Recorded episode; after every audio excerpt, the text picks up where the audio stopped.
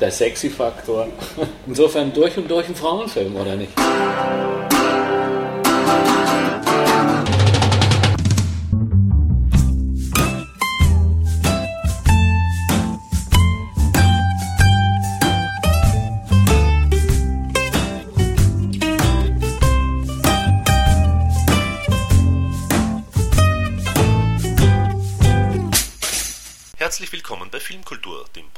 Von www.kulturwoche.at zum Dokumentarfilm Am Limit, dem letzten Teil der Sporttrilogie von Pepe Dankwart. Es geht um die beiden Extremsportler Alexander und Thomas Huber, auch bekannt als Huberburm.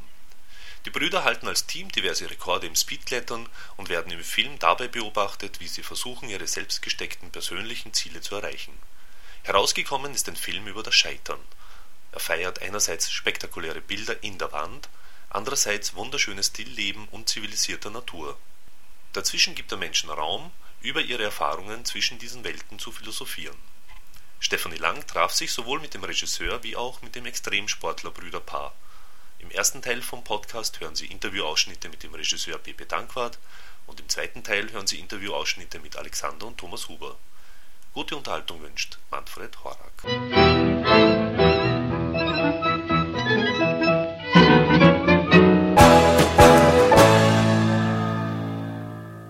Vorhin als ähm, äh, mit zwei oder drei Frauen von verschiedenen ähm, Blättern, Kolleginnen von Ihnen äh, fragten. Und ich dann merkte, dass sie einfach viel von dem Film verstanden haben, was äh, die Tiefe, die Psychologie sagt, das ist immer ein Frauenfilm. Äh, die verstehen das besser, weil ähm, es, es, war auch beim Making-of so. Äh, die Männer sind fasziniert von der Technik, vom, vom Abenteuer, während die Frauen die Brüder, die Geschichten, die Sensibilitäten, die Konkurrenzen, die Angstüberwindung leichter erkennen. Und insofern, äh, es gibt natürlich den anderen Aspekt auch, äh, männliche Körper und äh, ach, auch das äh, ist natürlich der Sexy-Faktor. Insofern durch und durch ein Frauenfilm, oder nicht? die Musik, wo ich dachte, es ist eigentlich wie eine moderne Oper, mhm. was dann aber sich zurückgezogen in, eigentlich hat in eine Art von Actionfilm, was... Naja, die Musik ist ein, äh, natürlich ein ganz wesentlicher Bestandteil, äh, an dem sich natürlich Gemüter auch streiten können. Ich für mich selber ist das ja immer ein ganz wichtiger Faktor, die Ton- und auch die Musikebene und ein Streichquartett, äh, sozusagen eigentlich die schwierigste kompositorische Arbeit, äh, ein kleines Symphon symphonische Auswahl, ein Streichquartett, äh, Klavier, Geige, Cello und Bratsche zusammenzubringen. Äh, also sozusagen für die Romantik, für die großen Bilder, für die Landschaften, wo ähm, die Musik auch die Gefühlsebene, die emotionale Ebene des Films übernimmt, um dann in die Action zu gehen, äh, dort ein elektronisches äh, verstärkte Geige und ein elektronisch verstärktes Cello mit äh, Rockgitarre und äh, Schlagzeug zu verbinden, bleibst du instrumental natürlich im selben äh, äh, Övre und gleichzeitig hast du zwei Stilrichtungen. Das war ganz schwer herauszufinden. Und ich hatte im letzten Jahr sieben Opernsängerinnen auf die Bühne inszeniert und mein musikalischer Leiter, der noch nie Filmmusik geschrieben hat, habe ich dazu bewogen, diesen Film das erste Mal eine Filmmusik zu machen. In der Tat ist es so, dass es äh, zwei sind, Dorian Chair, und wir haben die Musik dann in Los Angeles aufgenommen, und der hat den Teil zwei übernommen. Okay, okay, dann, dann verstehe ich es, weil das waren so zwei verschiedene Handschriften, wo ich dann nicht Absolut, mehr so genau wusste. Genau, und äh, Dorian Chea macht viel Sound, macht viel Filmmusik, auch für große kommerzielle äh, Projekte, Fox. Warner, äh, der auch das Mainstream-Kino bedient und äh, die großen Mainstream-Sachen sozusagen als Core-Music hat. Und die klassischen Aufnahmen, auch die instrumental extrem gut gemacht sind, das ist die erste, die erste Cello von Barnbäum und die erste Geige von der Staatskapelle in Berlin, die einfach instrumental aber alles können. Also wo du denkst, das glaube ich nicht. Oder wenn man an den Tango denkt, zum Beispiel in Argentinien, oder auch gleich am Anfang diese ganz komplizierten Arrangements, die geschrieben worden sind. Aber gleichzeitig auf der anderen Seite natürlich Score-Musik auch notwendig ist, weil Filmmusik ist was anderes. Filmmusik muss sich auch den Emotionen und den Bildern sozusagen äh, dienen. Sie muss sich sozusagen drunter gehen und das tun fast diese Kompositionen, die haben so viel Kraft, diese musikalischen Kompositionen, dass es schon ganz schwer war, sie sozusagen in die Mischung so hineinzukriegen, damit sie nicht kaputt machen. Und deswegen war diese Verbindung eines äh, klassischen Filmmusikers, der natürlich auf dem Instrument auch alles kann, äh, in Dorian Chea in Los Angeles und Christoph Israel, der die Komposition und die Arrangements und das Klavierset spielt, äh, hier aus Europa zusammenzubringen. Dadurch habe ich äh, einen wunderbaren Mix gefunden. Das ist nämlich wirklich interessant, weil es im Grunde genommen die gleiche Wand ist und es ist irgendwo auch die sind die gleichen Bilder und am Anfang hast du das Gefühl, emotional, das ist aufregend, irgendwo auch alt hergebracht und wieder ganz neu, also wo du nicht so genau mhm. weißt, wohin. Und nachher, wo sie es dann versuchen, jetzt auf einen Rekord zu kriegen, quasi ganz ja. real, wird es eben auch plötzlich ganz real, ja. das, was uns jetzt umgibt, dieser genau. Hochleistungssport. Dieser Hervorragend, voller Frauenfilm, vollkommen erkannt. das war intendiert und auch gesehen, und wirklich, es ist ähm, in, in, diesem, in diesem Fall eben auch eine große emotionale Leistung an diesem, äh, für einen Zuschauer, das auch mit, so mitzuerleben. Natürlich auch ein Riesenkompliment an, äh, an den Film, weil er tatsächlich das schafft, die große Romantik, die großen Träume zu beginnen, die musikalisch getragen sind, die äh, dann unterbrochen werden, äh, wo die, kein einziger Ton, Ton mehr da ist nach dem Sturz von Alex, sondern nur noch die Musik.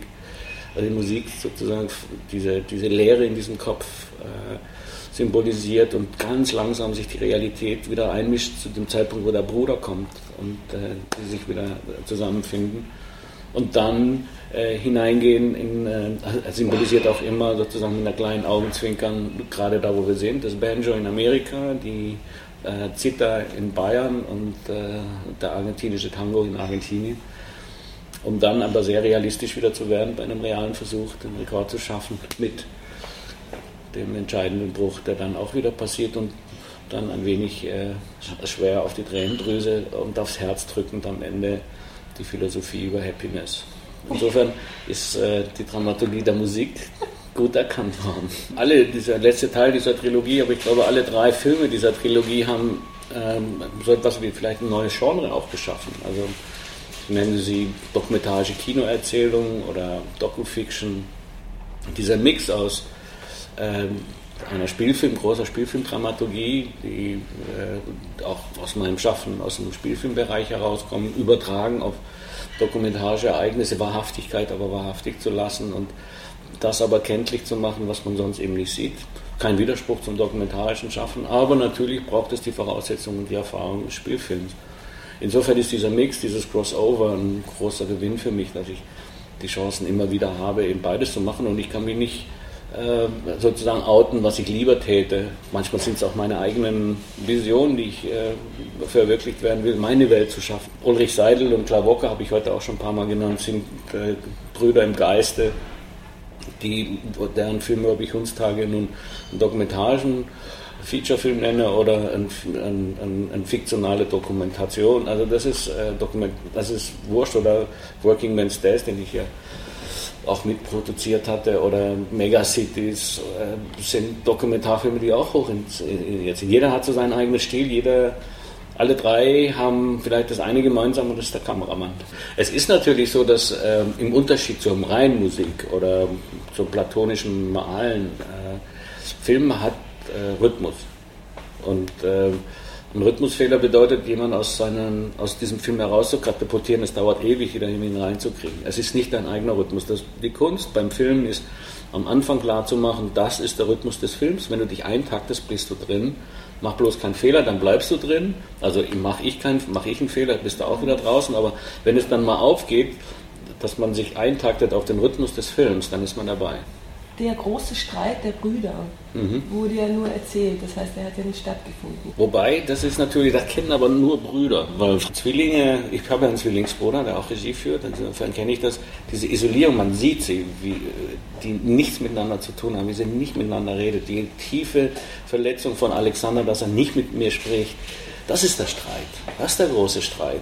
Die haben sich schon nochmal angebrüllt oder so, aber das ist nicht stark. Das, was stark ist in dieser ausgesetzten, pfeifenden, vom Wind ewig terrorisierten Ende der Welt, wo man aus dieser Kälte und diesem Schnee nicht rauskommt, diese zermürbende Warten, auch noch gleichzeitig das aushalten zu müssen, äh, auf die Bruderliebe zu verzichten, auf den Verlust dieses Vertrauens. Äh, und nicht zu wissen, warum. Das ist der eigentliche große Streit. Das Knallen, das ist äh, männliches Rüdenverhalten, also sozusagen Alpha-Tiere, die lauter immer mal probieren, sich äh, beim Brüllen auszuprobieren, aber dabei mit dem Schwanz wedeln, aber die, äh, die wirkliche harte Auseinandersetzung ist der Bruch. Mhm. Und ähm, der hat eben dort stattgefunden. Also ich habe jetzt ein bisschen nur halt gelesen von wegen Making of, dass das ja eigentlich auch mit der Hauptfilm hätte sein können. Das ja, es gibt, äh, gibt ein Making of, ja. Das jetzt äh, habe ich jetzt. Ähm, es gibt zwei Teile des Making ofs. Eins, wie wir es gemacht haben. Mhm. Äh, das ist auch fertig. Äh, von der Deutschen Welle finanziert und äh, am 9. April auch gesendet.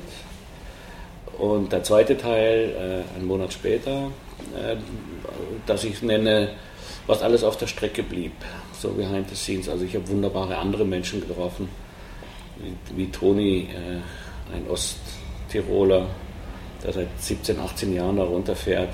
Ein völlig wortkarger Mensch, der so, so tiefe Augen hat, wenn man da reinguckt, einem friert, weil der in diesen Augen alles widerspiegelt, was der schon in seinem Leben und man dachte, der hat zweimal schon die Hölle gesehen. Und der dann mitten im Schneesturm mit mir redet und über die Kraft, die ihm seine Tochter gibt, äh, deren Beine immer wieder gebrochen werden müssen, weil sie da so ein kompliziertes System hat und was ihm die Berge geben äh, für die Zivilisation die alte Kletterlegende Jim Bridwell, der, den, ich, äh, den ich auch getroffen und lange Gespräche geführt habe, der sozusagen großes, dem, sozusagen der Jimi Hendrix in der Kletterwelt oder der eben noch lebt und das, die kommen dann alle in diesem Teil dran. Alles, was ich sozusagen dramaturgisch in diesen Film nicht mit hineinnehmen konnte, kommen dann beide auf die DVD. Ich habe mal gehört, jemand geht in eine Wand und klettert mit der Hand und jemand, ob er nicht lebensmüde wäre und er sagt, er ist nicht eine Sekunde lebensmüde. Wenn er sich das nicht zutrauen würde, würde er es ja nicht machen. Das ist der Alexander Huber gewesen. Ah, okay. Weil der ist ähm, eine große Wand im Free Solo geklettert. Ne? Mhm. Alexander ist jemand, der äh, Dinge macht, von denen er weiß, dass er sie beherrscht. Das ist ein völliger, das ist ein Physiker, ist ein Rationalist, der die Dinge wirklich komplett mit dem Kopf steuert und der phänomenales Gedächtnis hat. Er weiß dann jeden Griff und er weiß auch genau, was er sich zutrauen kann. Und insofern geht er Risiken ein, wo anderen Leuten schlecht wird. Aber für ihn ist es äh, kein Risiko, also schon ein Risiko, aber das Risiko, die Angst, die ihn da begleitet, macht ihn nur konzentrierter. Und wie war das für Sie? Für mich? Auch auszusetzen. War das eine Gefahr? War das keine? Fühlte sich das gefährlicher an als, sag ich mal, ein Sportclub oder Fußball ist eine Sache? Ja klar, war es auf jeden Fall. Alle ganze Zeit über einerseits Natürlich äh, ist ein kleiner Fehler der Tod für viele. Also wenn jemand ausrutscht, dann fällt er halt einfach richtig. Also die Angst um so ein Team von solchen wunderbaren Kameraleuten, die jeden Tag ihr Leben riskieren für einen Film, in so eine Wand eingehen. Gleichzeitig ist man aber auch immer oben an der Kante, muss Dinge tun, die man ähm, sonst besser lässt. Äh, Patagonien, diese langen, auch körperlichen Strapazen und man konnte weder mit dem, also ich konnte auch dort nicht im, Yosemite Valley keine Hubschrauber, Helikopter fliegen lassen, das war alles verboten, das heißt man musste jeden Meter auch machen. Äh, diese äh, Wege gehen und nach oben und unten draußen übernachten, in der Kälte ausharren, äh, in der Hitze unten und vor allen Dingen immer den ganzen Druck zu haben um die Sicherheit der Leute, äh, in der Hoffnung, dass du alle wieder heile zurückbringst. All die ganzen Sachen sind natürlich schon ein echter Grenzgang gewesen, zwei Jahre. Wenn man sagt, ähm, Früher gab es mal so einen Spruch, als ich jung war, schneller wohnen, schneller leben. Das war schon ein doppeltes Leben. Also eigentlich habe ich die letzten zwei Jahre, vier Jahre verbracht, weil die Sache so intensiv war, die ganze Zeit einem so unter Adrenalin hielt, dass man da äh, so extrem auf, äh, auf Spannung war war schon auch ein sehr intensives Leben. Und mal kurz bereut zwischendurch, oder? Naja, wie immer. Das ist so, deswegen sage ich ja, dieses so Klettern ist wie, wie, äh, äh,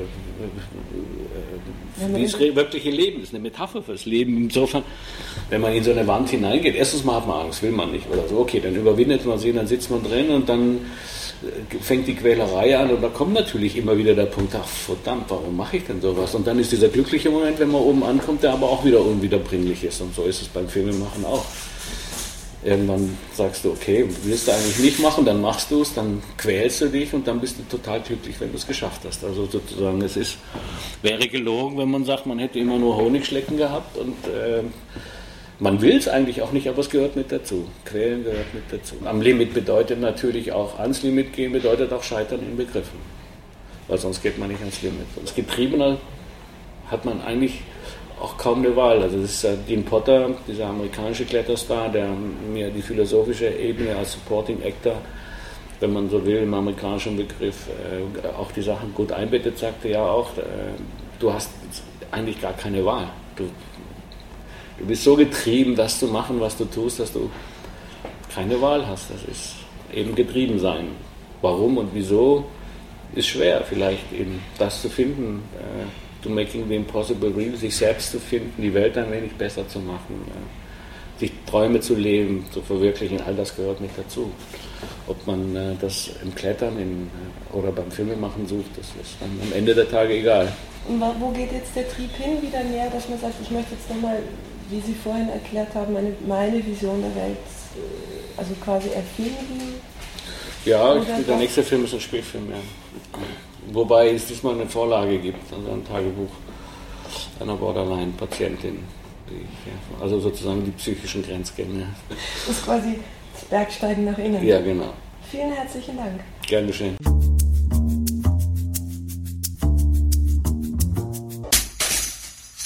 Wie geht's euch mit dem Film?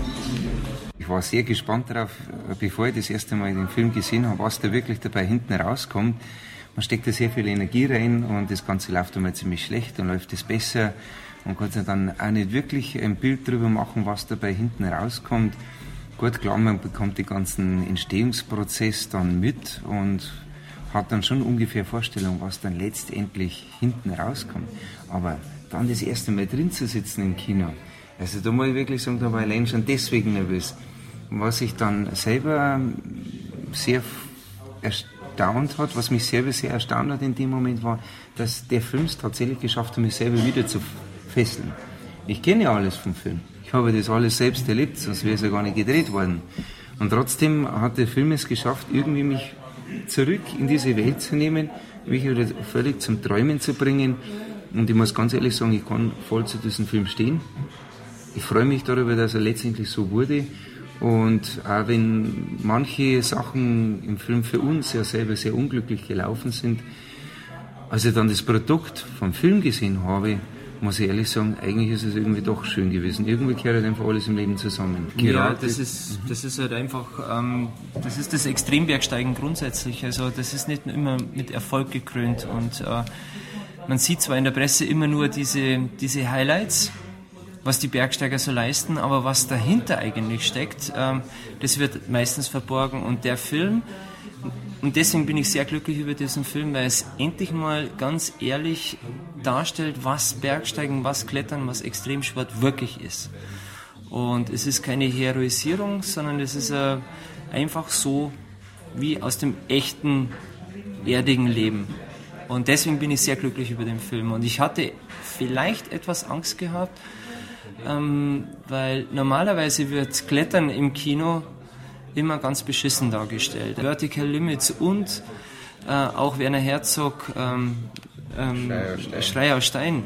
Eine derartige Katastrophe, das eigentlich mit dem Klettern und Bergsteigen nichts zu tun hat, sondern das ist nur irgendwo ein Heldenepos und das Klettern so unrealistisch dargestellt wurde, ähm, dass einem wirklich die Haare zu Berge steht. Und das ist jetzt ein Film, wo man wirklich sagen kann, auch ein Laie kann da reingehen und dann sieht er, okay, jetzt sehe ich das Klettern mal ganz anders. Das ist Klettern. So schaut das Klettern aus und nicht freihängend mit den Fingerspitzen über dem Abgrund. Äh, aller Tom äh, Cruise. Aller Tom Cruise, ja. Mission Impossible.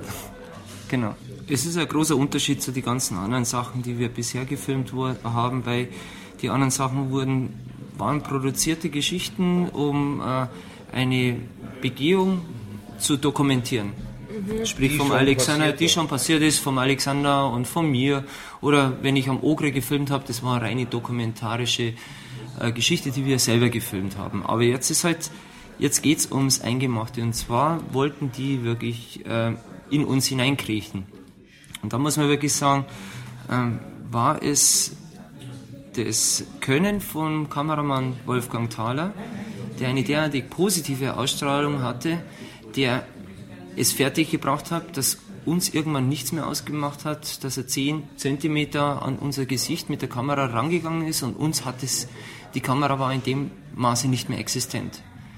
Und ich sage, das ist nicht unser Können, sondern es ist das Können des äh, Kameramanns, wo wir praktisch vollstes Vertrauen in ihm gelegt haben und er hat gesagt, er nützt es nicht aus, sondern er zieht es einfach so durch, wie es sein muss. Und wie seid ihr damit umgegangen, mit der Verantwortung für das Team? Also ich meine, es geht bei eurem Sport nicht wie beim Fußball, ob man sich auf einbricht oder nicht, sondern es geht irgendwo schon auch um Leben und Tod. Ja, ja. ja. Das ist zumindest Sagen wir so, das Team, das Team war außen vor. Das Team waren alles Profis in sich. Die waren nicht in Anführungszeichen in einer unmittelbaren Gefahr. Es war einer in der Wand, der noch nicht so versiert war, der Joe.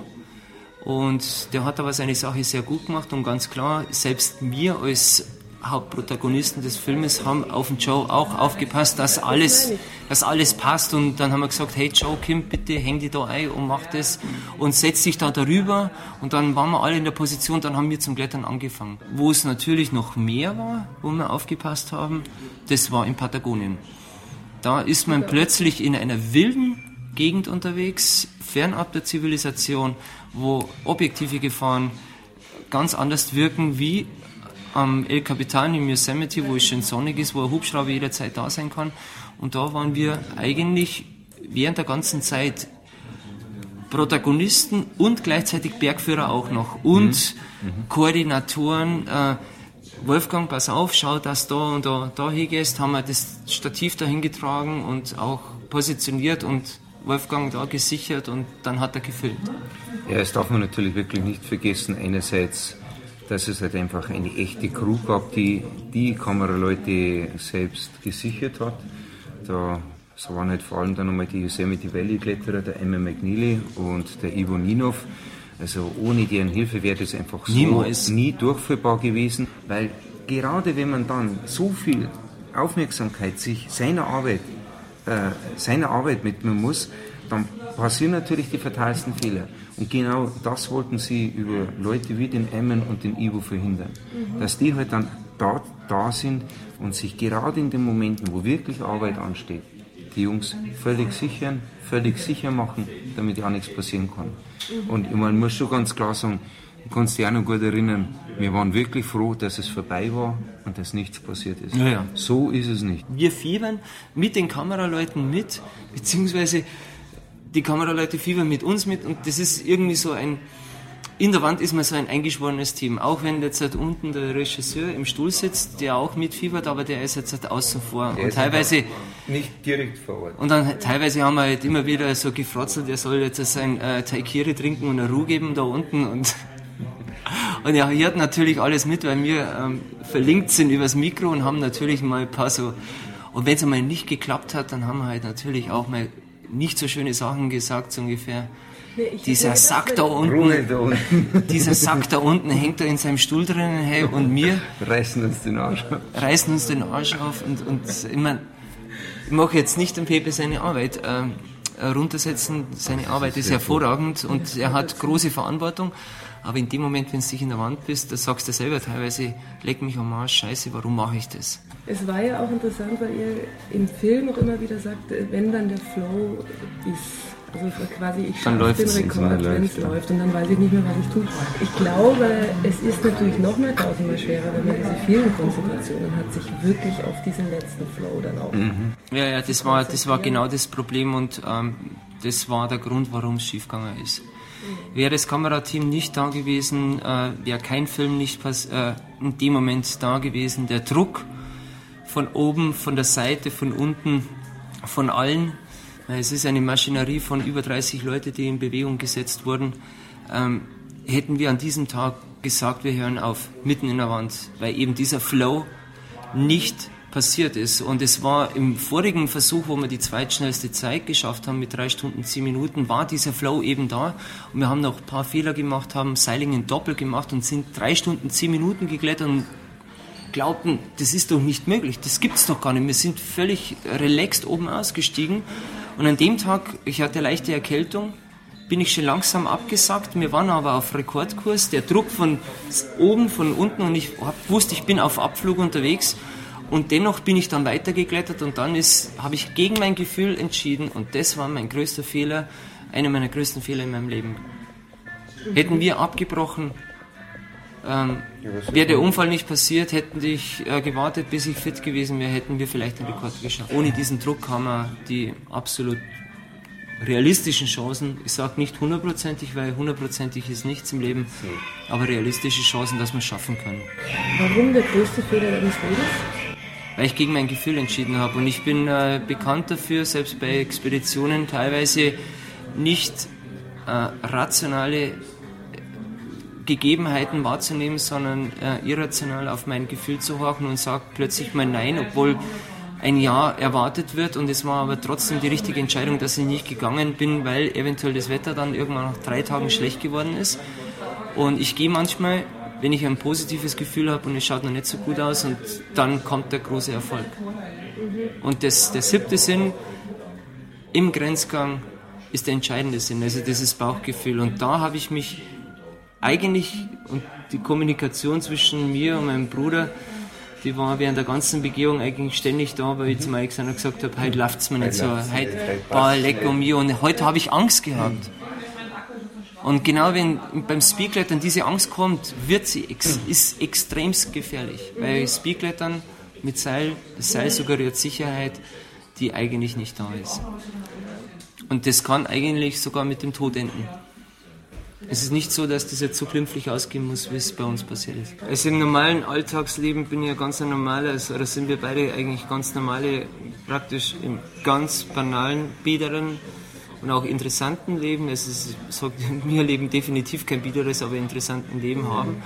Und dann äh, brechen wir halt immer wieder aus in diese, äh, diese menschenfeindliche Welt, wo wir uns in gewissen Situationen hineinbegeben, wo hundertprozentig alle Konzentration fokussiert werden muss, um zu überleben. Wir haben ja praktisch dieses elementare Gefühl, äh, den Tod ins Auge zu sehen, in unserer Gesellschaft komplett wegrationalisiert. Aber, wenn man, aber jeder Mensch versucht sich ja doch dennoch irgendwo mit seinen eigenen Ängsten irgendwann einmal zu konfrontieren. Und wenn man mit den eigenen Ängsten, wenn man sich damit konfrontiert und sich positiv damit auseinandersetzt, sind es so solche Gefühle, die man dann das ganze Leben nicht mehr vergisst. Äh, dieses elementare Gefühl, ich habe es geschafft.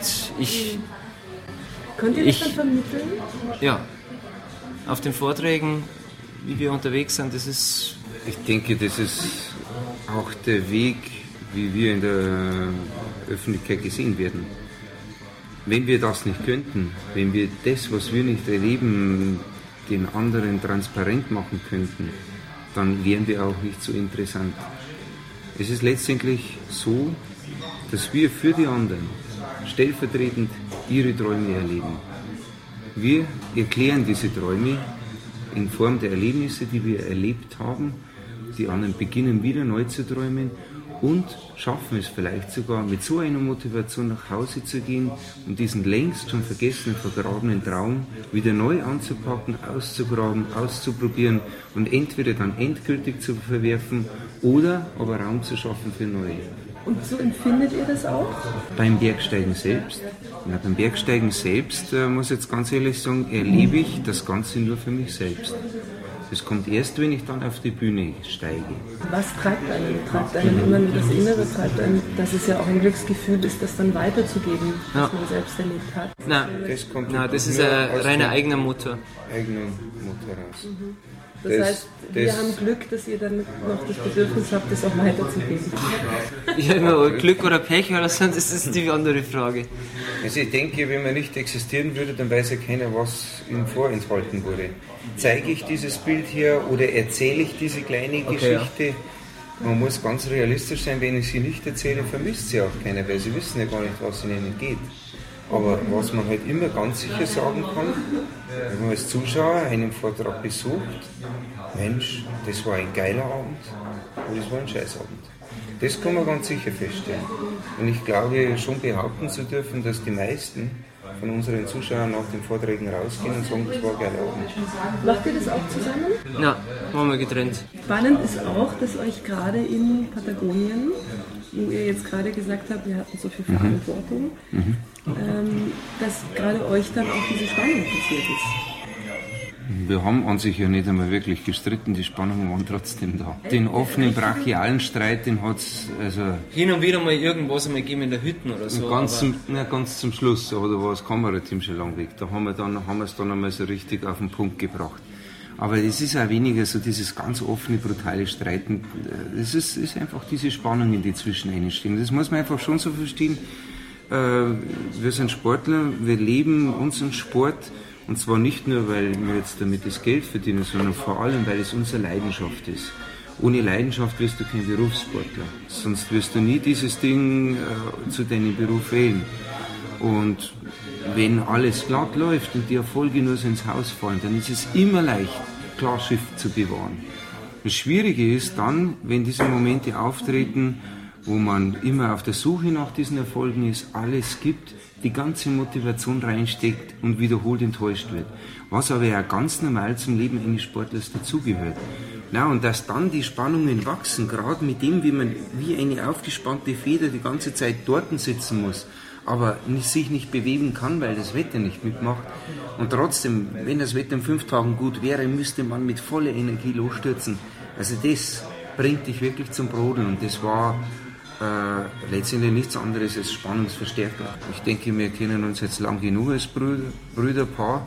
Wir haben uns einfach schon lang genug in der Rolle gehabt, wir haben uns schon lange genug gut vertragen. Wir wissen, selbst wenn wir wieder Krise haben, wir kriegen es immer wieder zusammen. War das eine extrem nämlich besondere Krise für euch oder war das eigentlich so, ihr euch immer mal wieder... Nein, das war, war, schon, war, schon, war schon extrem, aber es hat auch nichts mit dem Filmteam zu tun gehabt. Äh, das das wäre auch ohne Film entstanden, weil einfach da grundsätzlich unterschiedliche Auffassungen äh, da waren, wie man an den Berg rangeht. Und das, also das ist und das war aber auch wieder vielleicht nur etwas, was woanders wieder seine Wurzel gefunden hat. Das ist das eine spielt in das andere an und das andere spielt in das wieder rein und das ist halt dann so ein Kreislauf, der sich langsam reindreht und die wo man halt dann irgendwann wieder auswickeln muss. Und das ist halt dann eine Entwicklung, die man auch im Leben durchmacht. Das Einfachste ist einen gordischen Knoten einfach mit einem Schwert lösen. das ging ja bei euch gar nicht. Das geht bei uns nicht, ne? weil wir sind ein Brüderpaar, wir sind übers Blut verbunden und diese, diese Ehe, die wir als Brüder haben, die kann man halt nicht scheiden. Und somit sind wir auch schon wieder am Ende von Filmkultur, dem Podcast von kulturwoche.at angelangt. Vielen Dank fürs Zuhören und vielen Dank fürs Dranbleiben.